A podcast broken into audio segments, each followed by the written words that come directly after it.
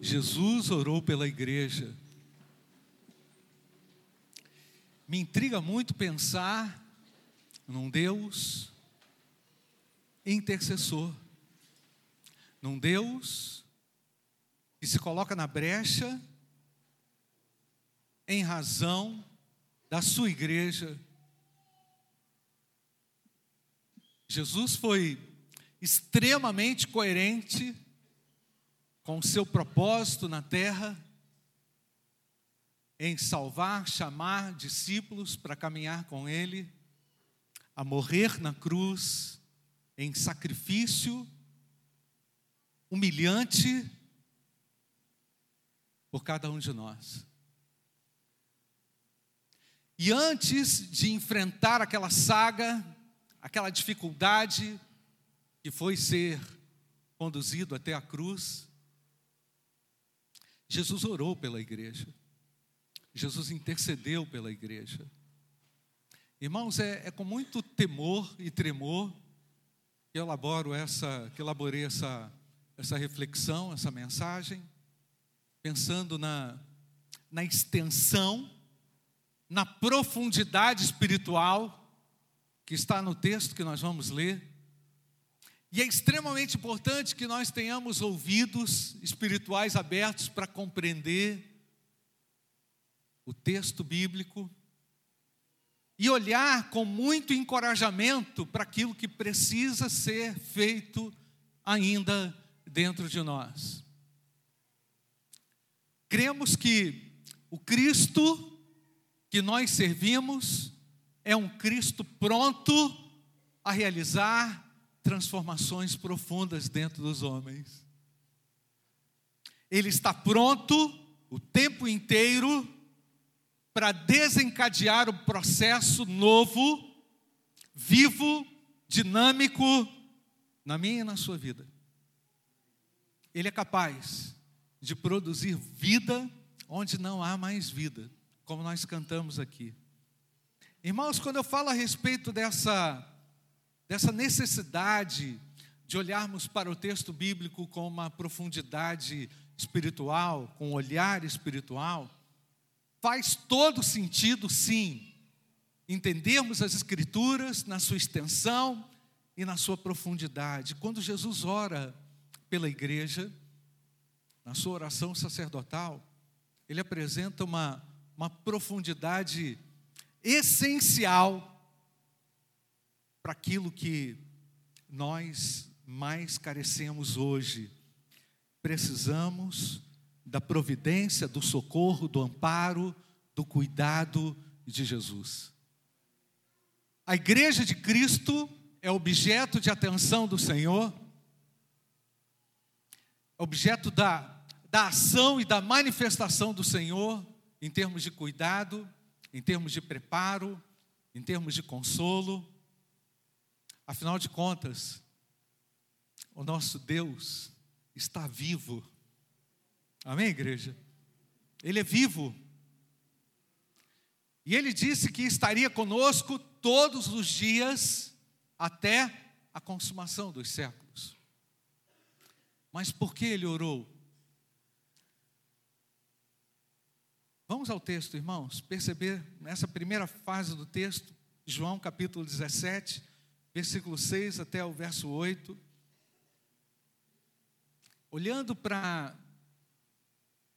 é, a extensão e a profundidade daquilo que Jesus quis fazer naquele momento, e a extensão e a responsabilidade que eu tenho hoje, que nós todos temos hoje diante de um Deus que cuida de nós, o que eu estou querendo dizer é que eu não estou jogando responsabilidade é, toda para vocês, não. Eu tenho parte nisso. Eu tenho a grande responsabilidade, irmãos, não só de olhar o texto e interpretá-lo, mas também como vivê-lo.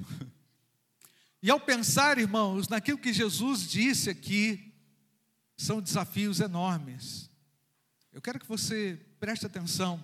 O momento histórico daquele desse texto em João capítulo 17, versículo 6 até o verso 8, é aquele momento quando Jesus já tinha ensinado tudo, falado tudo para os seus discípulos, dado todas as instruções. Jesus já havia falado que ele não estaria mais com eles fisicamente.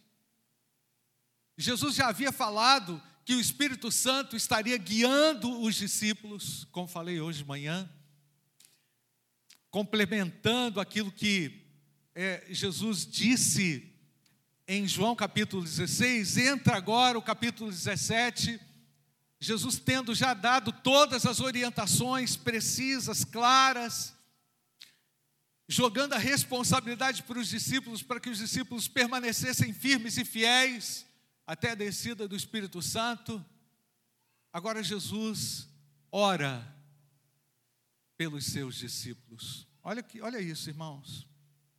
E a oração de, de Jesus, irmãos, antes de ler o texto, a Ariadna vai colocar aí, antes da gente ler o texto, pensando é, naquilo que ah, Jesus faria, ah, vamos ler o texto. Manifestei o teu nome, versículo 6: Manifestei o teu nome àqueles que me deste do mundo, e eles eram teus, e tu os destes a mim, e eles têm guardado a tua palavra. Versículo 7, você pode ler, igreja, agora.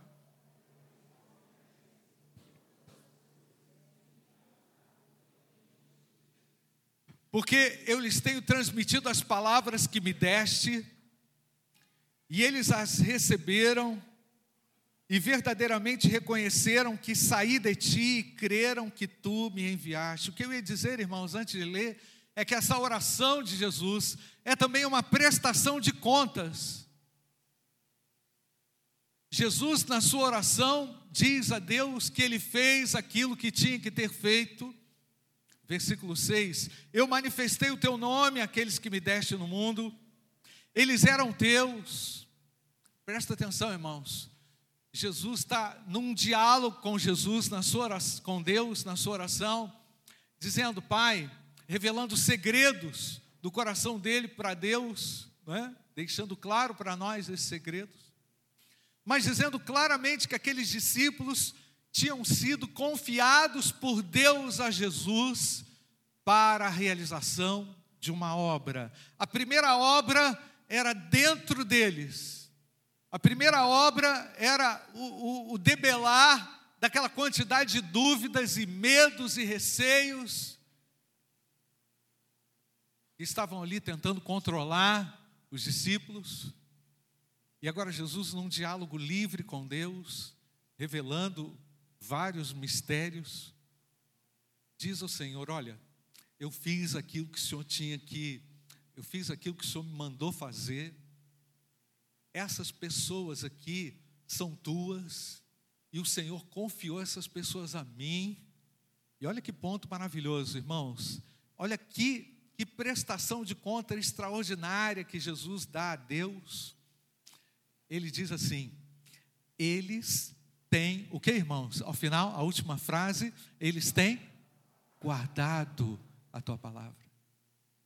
Eles estão se exercitando num princípio que é fundamental, desde o Antigo Testamento, acrescento eu, que é que essa palavra a palavra viva de Deus, a palavra de Deus é para ser guardada no coração. Eles estão entendendo o processo, eles compreenderam o processo. Eles vão passar certamente por muitas tristezas e tribulações, mas aquilo que o Senhor me confiou a mim, aquilo que o Senhor deu a mim a fazer, eu tenho feito, eu fiz. O versículo 6, irmãos, evoca esse sentimento de propriedade. Os discípulos são de propriedade de Jesus.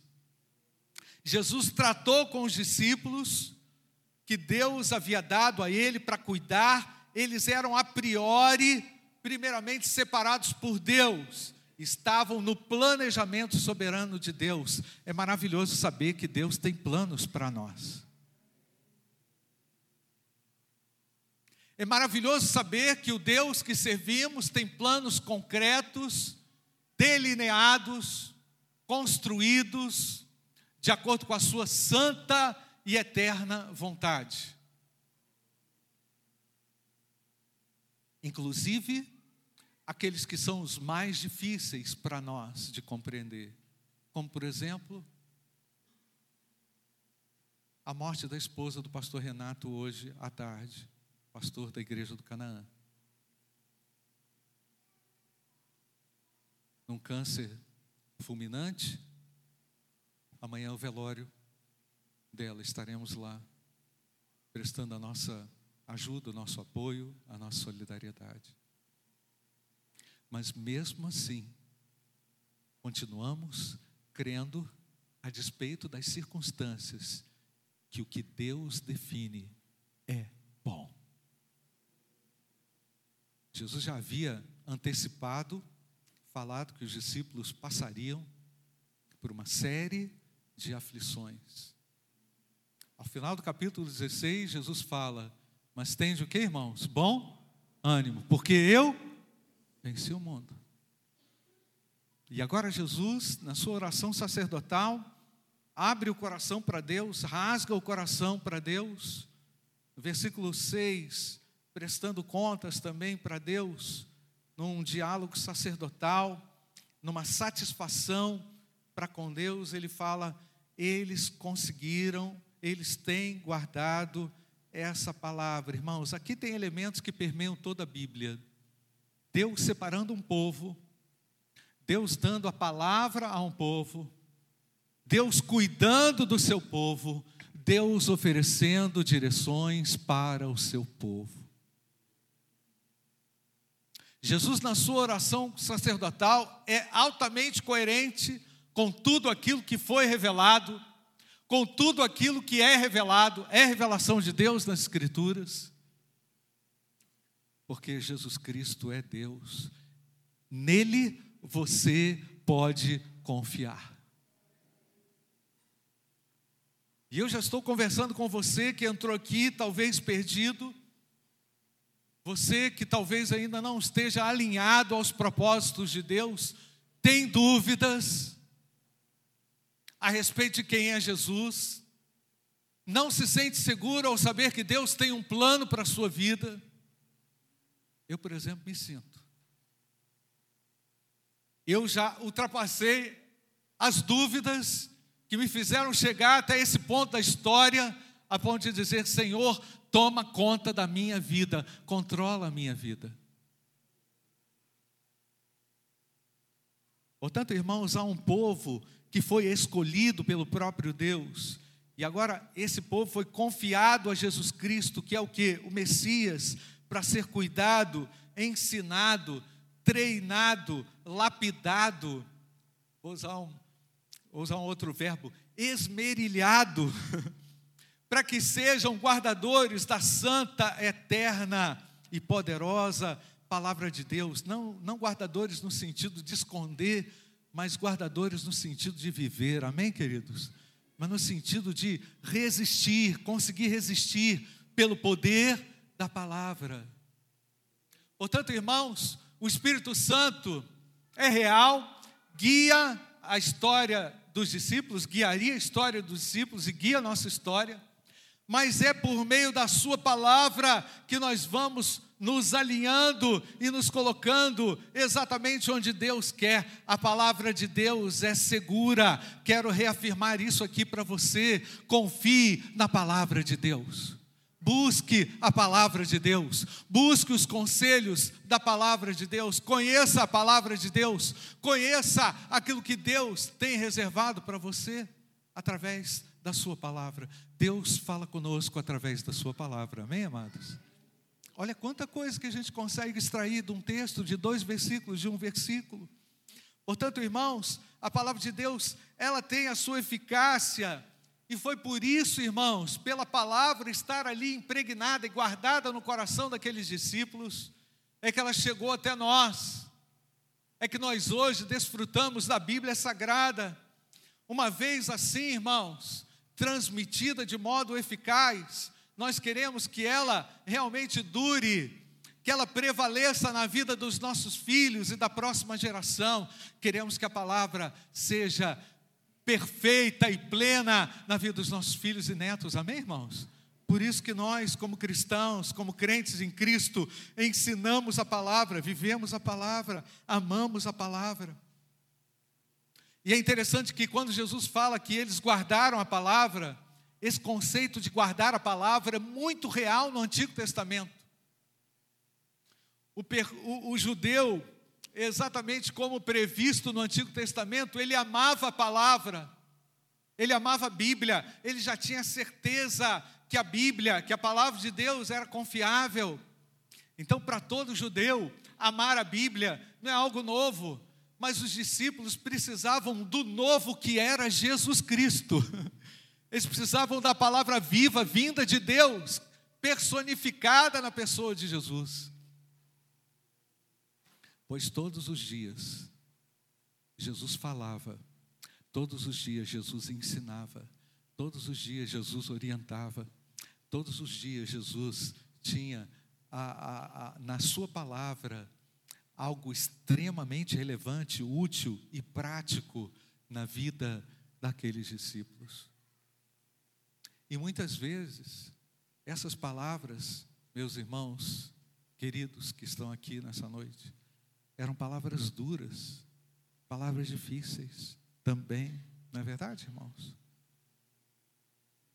A gente comentava hoje na nossa classe de escola bíblica dominical, o aluno falou assim: é, pastor, às vezes vem alguém fala alguma coisa, a gente não gosta, é, é difícil para nós, aí parece que hoje a gente está podendo escolher o que a gente quer ouvir. E é mais ou menos isso mesmo, né, irmãos? Me parece que está assim uma, é, uma complexidade muito grande, uma, uma pluralidade tão grande, irmãos, de desconexões bíblicas. O indivíduo vai se pegando naquilo que ele quer ouvir. Mas nós queremos aquilo, é, o que queremos, nós não nos interessamos mais por aquilo que nós queremos, nós nos interessamos por aquilo que Deus quer, amém, igreja? É difícil? É diferente. É diferente.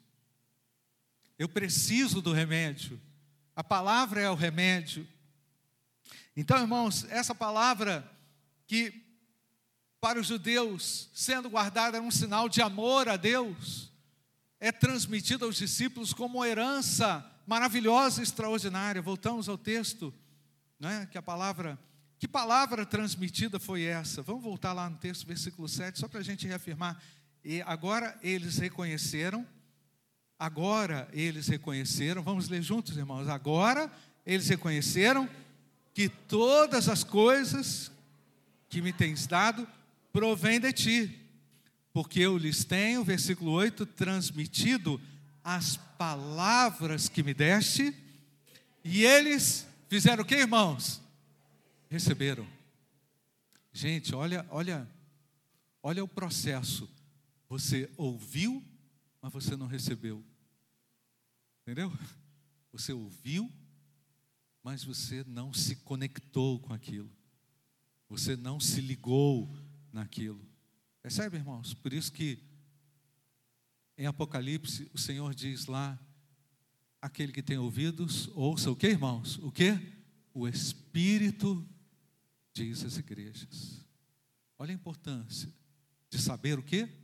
Ouvir o que Deus fala.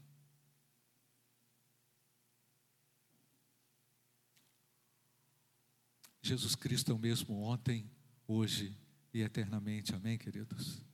Ele continua persuadindo os homens para que ouçam guardem a sua palavra, para que creiam. Então Jesus chega naquele ponto histórico com os discípulos a dizer: olha, eles agora estão preparados, Senhor.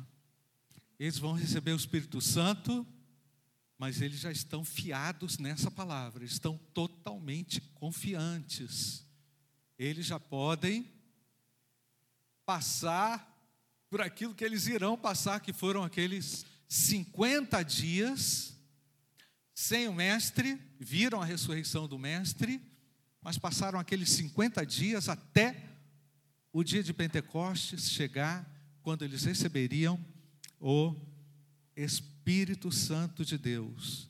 Então, que todas as coisas são essas, que todas as coisas, é, porque eu lhes tenho transmitido, agora eles reconheceram que todas as coisas que me tens dado provêm de ti, versículo 7, que todas as coisas são essas. Eu fui fazendo perguntas nesses versículos, irmãos, tentando responder, e eu entendo, irmãos, aqui que todas essas coisas eu posso inferir no texto que Jesus falava da sua autoridade, eles perceberam que havia autoridade em Jesus, eles perceberam a forma de vida de Jesus, a forma de ser de Jesus, totalmente homem e totalmente Deus. Eles viram os milagres de Jesus, perceberam os milagres do Senhor, viram de, com muita proximidade.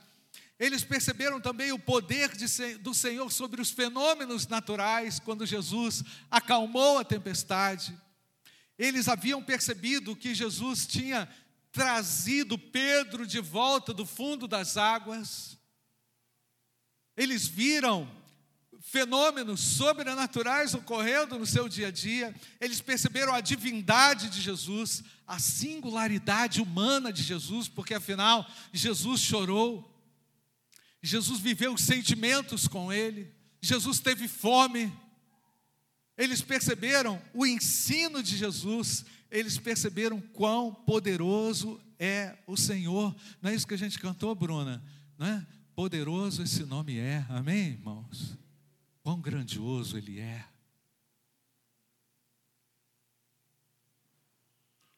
Jesus também. Eles reconheceram a Jesus, reconheceram as obras de Jesus, e por causa disso, anota aí, gente, anota aí na sua agenda. Por causa disso, eles estavam mais preparados. Eles estavam amadurecidos espiritualmente. Eles haviam sido treinados no dia a dia e agora eles estavam numa condição mais madura para entender a missão e o papel deles. Glória a Deus, Jesus cumpriu com a sua missão fielmente. Louvado seja Deus. A oração que Jesus enfatiza significa o seguinte: eu fui fiel ao Senhor na missão de transmitir a Sua palavra. Os discípulos receberam, sem mais duvidar, reconheceram que eu vim do Senhor e reconheceram a divindade, a minha divindade diante deles. Essa oração sacerdotal, o que, que ela fala para nós hoje, irmãos? Primeiramente, é importante lembrar que Jesus Cristo ainda tem discípulos hoje. A era apostólica acabou. Jesus havia orado pelos seus discípulos dali, naquele momento, mas depois Jesus vai orar por aqueles que iriam crer mais adiante, não é? Mas é importante a gente destacar que o sentido que Jesus traz para os discípulos, para os primeiros discípulos e ali para os apóstolos, se aplica perfeitamente a nós também.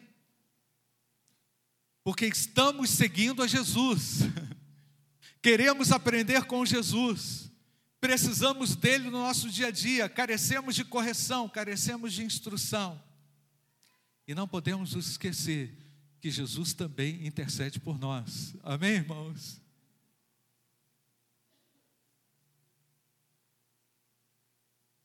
E não podemos esquecer que agora ele vai voltar para nós.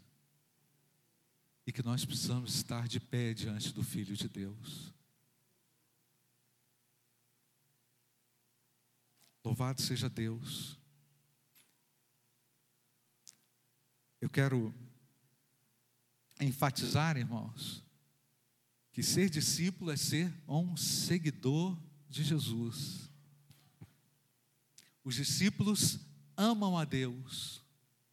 Os discípulos vivem de acordo com as orientações estritas de Deus. Somos discípulos com os mesmos sintomas espirituais daqueles primeiros discípulos de Jesus. Lidamos com dúvidas, lidamos com medos, somos pessoas de carne e osso, temos sentimentos, temos personalidade, temos dúvidas, temos receios, lutamos contra um único inimigo, enfrentamos vazios, enfrentamos desertos, as mesmas crises que os discípulos enfrentaram, e até posso dizer outras maiores e mais complexas. Mas, como discípulos de Cristo hoje, nós congregamos numa mesma igreja, amém, amados? Numa igreja visível, fazemos parte dessa igreja, que é uma igreja visível, mas fazemos parte também de uma outra igreja, que é a igreja invisível numa igreja que só o Senhor tem um controle do número dela. A igreja local é uma expressão visível da união, da conexão dos discípulos de Jesus. Se estamos aqui é porque estamos dispostos a um discipulado, amém, queridos? A trilhar num discipulado, numa linha discipular num caminhar com Deus. Não há mudança sem a palavra de Deus. Não há transformação sem a palavra de Deus. O Espírito vai operando, ele está operando para convencer você, mas ele usa a palavra de Deus para mudar a sua história. Foi isso que nós cantamos aqui. O Senhor está aqui para mudar histórias. Mas como que ele muda a minha história, pastor?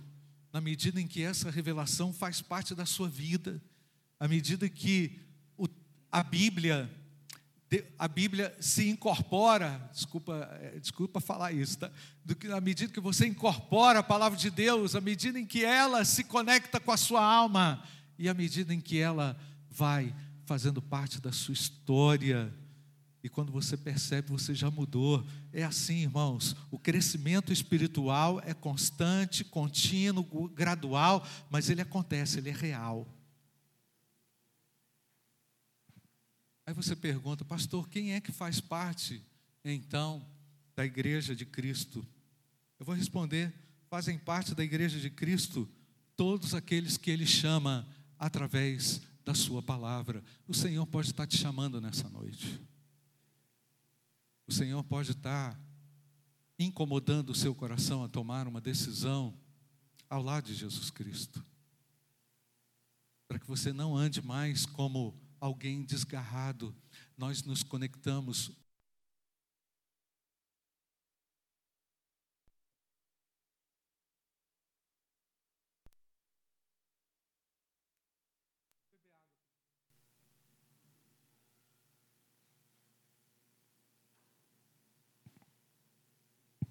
voltou. Nós nos conectamos um ao outro porque somos discípulos do Senhor. Faz sentido, irmãos, estarmos conectados. Deus tem um propósito de salvar mediante a Sua palavra pregada, ensinada, meditada, lida, refletida e aplicada. É interessante perceber, meus queridos, que na história da igreja, do desenvolvimento da igreja, Pode colocar aí, Ariadne, em Atos capítulo 2, versículo 47. À medida em que a palavra era pregada, Deus ia acrescentando os discípulos à sua igreja. Colocou aí? Veio? Atos 2, 47. Diz o texto: louvando a Deus e caindo na graça de todo o povo, e todos os dias acrescentava o Senhor à igreja aqueles que se haviam de salvar, Deus é quem lidera a sua obra na igreja, amém, queridos? A obra da igreja é liderada pelo próprio Deus. Por isso, irmãos, que apesar desse chamamento de Deus ser universal, no sentido do convite é feito para todos, sem exceção, mas só podem responder positivamente a esse chamado aqueles que são regenerados pelo Espírito Santo, aqueles a quem o Espírito Santo toca de verdade, porque é Ele quem convence o homem do pecado, da justiça e do juízo. Eu não tenho poder do convencimento, quem convence é o Espírito Santo de Deus. Nós estamos aqui por obra do Espírito Santo de Deus. Eu creio que você veio aqui por obra do Espírito Santo de Deus. Eu creio que você ouve isso, porque Deus ama você e não quer você desgarrado, fora do ambiente de segurança, que é a igreja conectada. Não estou falando do templo. O ambiente de segurança é a conexão que há entre os membros da igreja, porque estamos ligados aqui em um só corpo e um só espírito. Sim, irmãos. Por isso que a música de missões, Bruna, faz todo sentido. Nós estamos unidos aqui com um propósito de fazer o nome de Jesus conhecido. E eu quero falar com você que entrou aqui hoje, meio perdidão da vida. Quero falar com você que está sem saber, talvez, para onde ir, o que fazer da sua vida. Eu creio na graça de Deus que opera, mesmo no meio dessa situação que você está vivendo aí. Mesmo nesse, nessa falta de norte, nesse vento que bateu, sabe como é que é?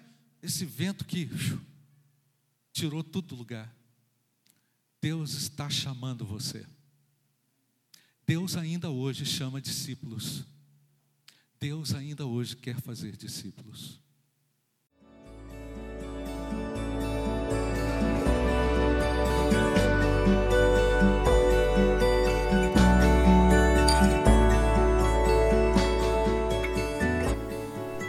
A Igreja Batista do Bom Retiro tem plena convicção de que a palavra de Deus é poder para salvar e transformar vidas. Nosso desejo é que essa mensagem tenha alcançado seu coração. Para saber mais sobre quem somos e em quem acreditamos, acesse ibbrpatinga.com.br.